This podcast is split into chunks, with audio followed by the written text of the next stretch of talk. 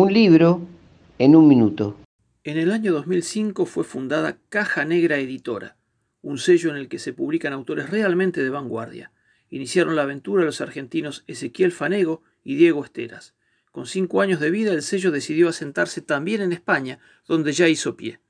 Entre sus autores publicados figuran los argentinos Osvaldo Baigorria, Miguel Grimberg, Agustina Muñoz y Bárbara Hank, el checo alemán Harun Faroki, el ítalo argentino Gino Germani, la británica Helen Hester y el filósofo punk más atrevido, el británico Mark Fisher. Entre ellos conviven Baruch de Espinosa, William Burroughs, George Battelle y Bifo Berardi, entre un total de 70 autoras y autores.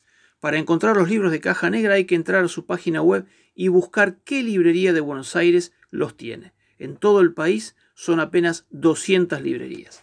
En una entrevista publicada en España, Ezequiel Fanego admite que editan de la misma forma que leen, obsesivamente y sin un plan previo. Leemos para sobrevivir y entender el mundo, dice. Caja Negra es una joya solo para atrevidos. Un libro en un minuto.